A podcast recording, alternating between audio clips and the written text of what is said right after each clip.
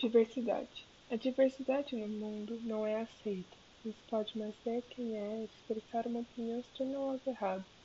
Se você é gay, negro, estrangeiro, está fora do estereotipo do que ser comum. Agora ser homofóbico, racista xenofóbico não está. As pessoas julgam os outros por não terem a mesma opinião, por se tornarem quem são, ou até mesmo por simplesmente nascerem como nasceram. Pessoas no mundo inteiro deixam de ser quem são por não serem aceitas na atual comunidade.